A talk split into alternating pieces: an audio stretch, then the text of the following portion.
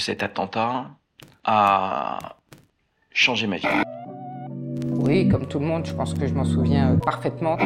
Des nouvelles de l'attentat qui s'est produit il y a un peu plus d'une demi-heure rue Copernic dans le 16e arrondissement dans une synagogue. L'explosion, c'est comme une, une vague très puissante. L'explosion a eu lieu aux alentours de 18h45.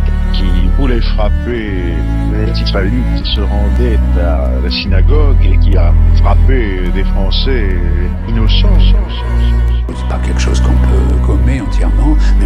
essaie de vivre le plus normalement, le plus joyeusement possible.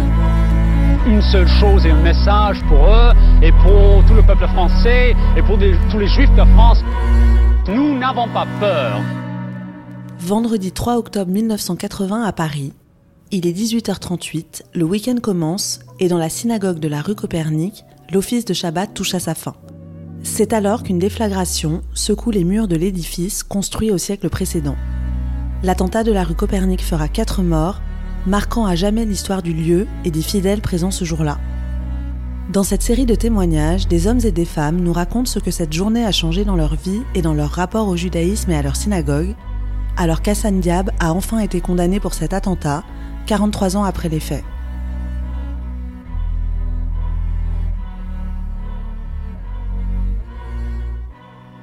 Vous écoutez, le 3 octobre 1980, souvenir d'un attentat antisémite. Pierre Lévy. Le 3 octobre 80, j'ai 15 ans. Euh, je suis au lycée Molière. Et euh, je suis collé. Donc le vendredi, je peux pas aller à la SINA. Euh, D'habitude, je vais tous les vendredis à la SINA. Et je fais partie de la bande des jeunes de la SINA en étant le plus jeune. Parce qu'ils avaient tous entre 17 et, et 20 ans. D'accord Donc euh, effectivement, euh, moi j'étais un des plus jeunes. Et ce soir-là, euh, ben, j'ai pas pu aller euh, à la synagogue. J'ai appris l'attentat par la presse en rentrant à la maison. Je savais que mes potes étaient là-bas et ça a été un moment très compliqué à vivre. Euh, parce que ben, quelque part, t'es un témoin indirect. C'est comme si jamais on t'avait cambriolé la maison. si ce n'est que là, c'était pas un cambriolage. et il y avait des morts et des blessés. Pierre Lévy, j'ai 57 ans, je suis marié, euh, divorcé d'un premier mariage avec trois filles, deux petits-enfants et un petit garçon qui vient de naître. Donc du bonheur. Je suis euh, actuellement euh, heureux de vivre, heureux dans mon boulot. Je fais, je suis spécialisé dans le coaching et dans la formation, dans tout ce qui est lié à la sécurité. Pourquoi la sécurité? Bah Parce que je suis tombé dans le bain de la sécurité le 4 octobre 80, le lendemain de l'attentat de la rue Copernic. Dans la réaction de l'époque, euh, c'est une bombe hein, qui explose dans la vie d'un ado. Euh, les copains euh, sont blessés, on n'a pas de nouvelles, on arrive à joindre personne. Hein. Alors je vous rappelle quand même qu'à cette époque-là, on n'avait pas les téléphones portables, on n'avait pas les réseaux sociaux, on écoutait la télévision et, euh, la radio, et, euh, et c'était compliqué. Et puis le lendemain, grande manifestation, on m'a mis devant une, devant une porte. J'ai commencé la sécurité, on m'a mis devant une porte. On m'a dit, tu bouges pas de là, il y a personne qui rentre, il y a personne qui sort. Je dis, ok. Et c'est comme ça que je suis rentré pour faire la sécurité. Alors à, à, la synagogue le lendemain, euh, il y a eu énormément de monde qui a débarqué. On voyait, euh, on voyait plus un, un, un centimètre carré euh, sur, de, de, je dirais, de rue. Il y a eu une mobilisation globale de la communauté juive. le rabbin Williams, le soir de la de l'attentat, avait annoncé qu'il y aurait quoi qu'il se passe l'office le lendemain. Et il y a eu l'office le lendemain avec les jeunes qui faisaient ce jour-là leur bar bat mitzvah. Et euh, la synagogue était pleine, pleine de politiques, pleine de gens, pleine de fidèles, la famille de, bien évidemment. On avait euh, nettoyé euh, rapidement comme on pouvait euh, les stigmates de la veille. Il en restait bien évidemment énormément. La verrière avait pété. il y avait encore des traces de sang sur sur les tapis. Enfin bon, c'était quand même assez assez impressionnant. Et puis je vous dis, moi je suis resté pratiquement tout le temps dans un coin. Donc en fait. Euh, ça a été une magnifique leçon parce que euh, j'y ai consacré euh, pratiquement le reste de ma vie à la sécurité J'ai pas fait que ça. J'ai, après, j'ai fait des études euh, dans l'hôtellerie, la restauration, l'événementiel, mais j'ai toujours été volontaire à Copernic. Et je n'ai pas raté, pendant toutes ces années, un Shabbat où j'ai passé plus de temps dans ma vie à l'extérieur de la synagogue pour la protéger que à l'intérieur de la synagogue. C'était dans la synagogue, ok, une des portes de, de l'agrandissement de la synagogue. Moi, je bougeais pas de là. J'ai passé, il y avait énormément de monde qui arrivait, il y avait des politiques, il y avait des policiers, ça, c'était, c'était très impressionnant.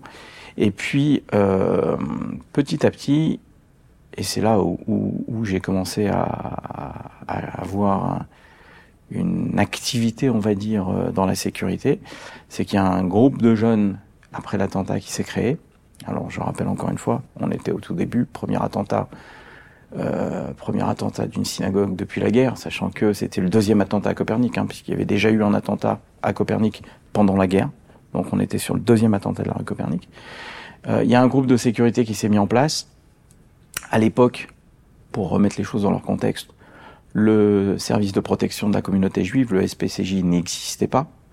Donc il y avait personne qui savait comment faire. Euh, on s'est rapproché de l'ambassade d'Israël. Alors je ne sais plus si c'est l'ambassade d'Israël qui s'est rapproché de nous ou nous qui se sommes rapprochés de l'ambassade d'Israël. On a commencé à faire un entretien, on a commencé à faire un entraînement euh, pour apprendre à protéger la synagogue. Et on avait pour la première fois un entraînement d'aïkido à l'époque. C'était le sport à la mode, on est très loin encore du Krav Maga, euh, d'aïkido. Euh, pour apprendre à faire euh, de la self-défense. Euh, petit à petit, la communauté a commencé à s'organiser, mais Copernic n'étant pas membre du consistoire, elle a été très vite mise à part pour la formation de la sécurité. Donc le SPCJ s'est créé, mais nous, à Copernic, les jeunes qui faisons sécurité, c'était des volontaires de Copernic, des jeunes de Copernic, avec les moyens du bord.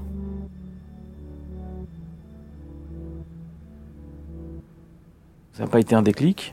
Euh, ça a été euh, tout simplement que le lendemain, euh, on m'a pas donné le choix. Hein, tous les bonnes volontés qui étaient là et qui pouvaient donner un coup de main qu'on connaissait, on te met devant une porte. Pourquoi? Bah Parce qu'on te connaît on sait que euh, qui tu es et on te met devant la porte pour éviter que quelqu'un rentre ou sorte de la porte. Voilà.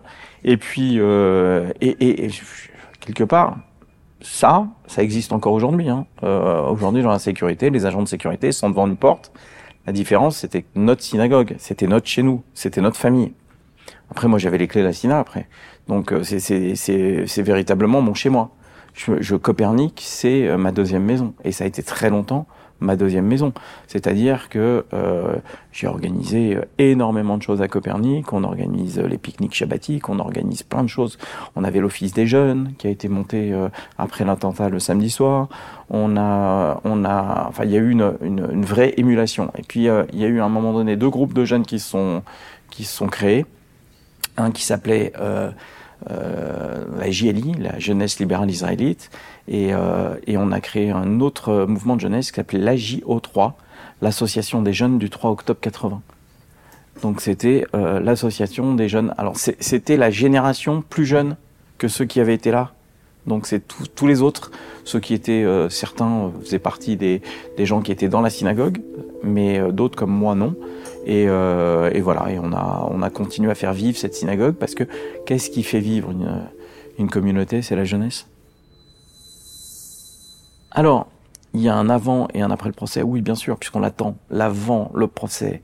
Avant le procès, on se dit quand est-ce qu'il va avoir lieu? Il y a des rebondissements, on est déçu. Et puis finalement, le procès, on sait qu'il va avoir lieu. Et puis on apprend assez rapidement qu'il va avoir lieu.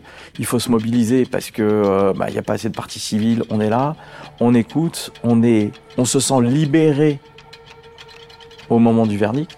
On était là quand, le, quand le magistrat euh, a passé un temps important à motiver sa décision judiciaire, on était tous dans la salle en train d'ouvrir les, yeux et les oreilles, soulagement, et après.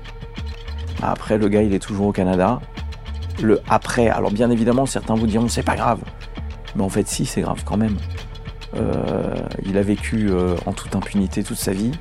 Euh, Et, et s'il revient, bah, il va y avoir un autre procès aussi. Alors il fallait ce procès pour indemniser les victimes. Et je trouve que cette notion d'indemnité de victime, que ce soit financier ou euh, psychologique, elle est importante.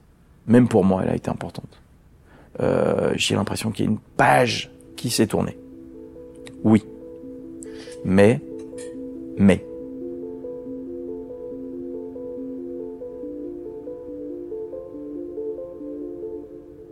Euh, je me suis jamais en fait considéré comme une victime. Et, et, euh, et en fait, tu t'aperçois que, bah si, quand même, euh, j'aime pas ce terme de victime, mais ça a eu un impact euh, considérable sur ma vie, ça a eu un impact considérable sur ce que je suis aujourd'hui, comment je me suis construit à travers cet attentat, à travers euh, euh, la, sécurité, à travers ma manière de protéger la communauté.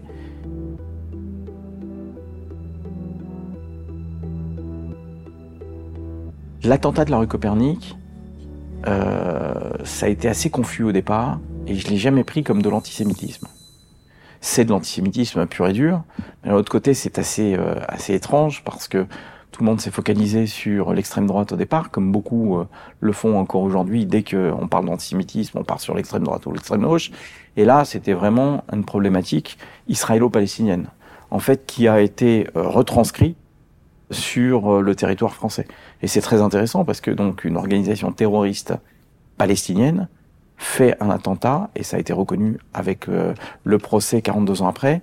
C'est peut-être pour ça aussi que ça a mis 42 ans à, euh, à, à sortir euh, parce que bah, en fait, c'est une organisation de libération de la Palestine hein, euh, qui euh, qui s'appelle comme ça. En tous les cas, c'est c'est le FPLP euh, qui euh, qui a fait un attentat sur euh, terroriste sur le sol français.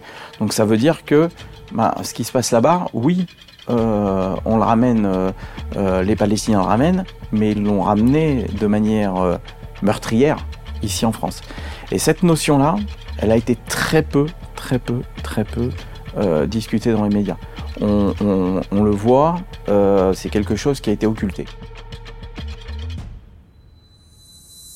Bien sûr, c'était antisémite, euh, que les choses soient claires. hein. Euh, moi, j'avais 15 ans. À 15 ans, est-ce qu'on réalise la portée du mot antisémitisme? Pas forcément. D'accord? Aujourd'hui, on le ressent. Aujourd'hui, bien évidemment, euh, je suis militant euh, anti-racisme, antisémite, euh, anti-radicalisation. donc, je, je fais de la, de la formation, de la prévention contre la radicalisation, euh, contre les, les discriminations, contre l'antisémitisme, contre le racisme. On le voit, cet antisémitisme d'antan existe toujours. Euh, La meilleure thérapie que j'ai eue sur l'attentat, c'est ce qui s'est passé cette année. C'est-à-dire que on a enfoui des trucs. Je me sentais coupable de pas avoir été là. Je me sentais coupable d'avoir mes potes à l'intérieur et moi pas. Et, ça, ça a été très dur. J'ai les larmes aux yeux rien que de le dire. Et pourtant, on n'est pas, nous, reconnus comme victimes.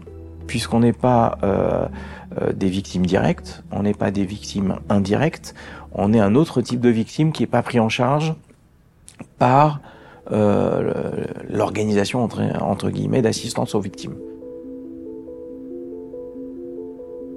Il est évident que cet attentat a changé ma vie. Changé ma vie, changé ma vision communautaire, changé mes rapports avec la synagogue de la rue Copernic. Euh, parce que quand on est frappé comme ça, bah, on devient un défenseur, un protecteur, un chômeur. Et quand on est euh, protecteur, bah, on protège sa famille. Et Copernic, c'est ma famille. Vous venez d'écouter le 3 octobre 1980, souvenir d'un attentat antisémite. Ce podcast a été produit par Milim pour Judaïsme en mouvement. Montage Elisa Azogui-Burlac. Mixage et musique Kevin O'Leary.